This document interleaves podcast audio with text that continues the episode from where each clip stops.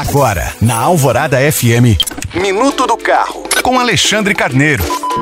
Apesar de nunca ter tido um autódromo, Belo Horizonte, que está fazendo 126 anos hoje, tem tradição em sediar corridas de automóveis. E a região da cidade que está mais ligada ao automobilismo é a Pampulha. A primeira prova realizada no local data de 1949 e circundou toda a lagoa, mas teve desfecho trágico, com dois acidentes graves, sendo um deles fatal. Porém, entre as décadas de 60 e 70, a Pampulha voltou a receber corridas, dessa vez em um circuito montado nos arredores do Mineirão.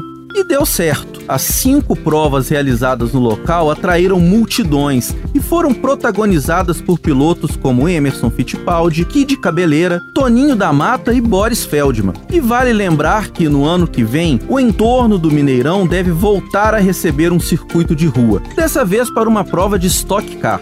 A corrida já consta no calendário da categoria e está prevista para ocorrer no dia 18 de agosto de 2024. Lembrando que você pode baixar esse e outros podcasts pelo site alvoradafm.com.br. Eu sou Alexandre Carneiro para a Rádio Alvorada.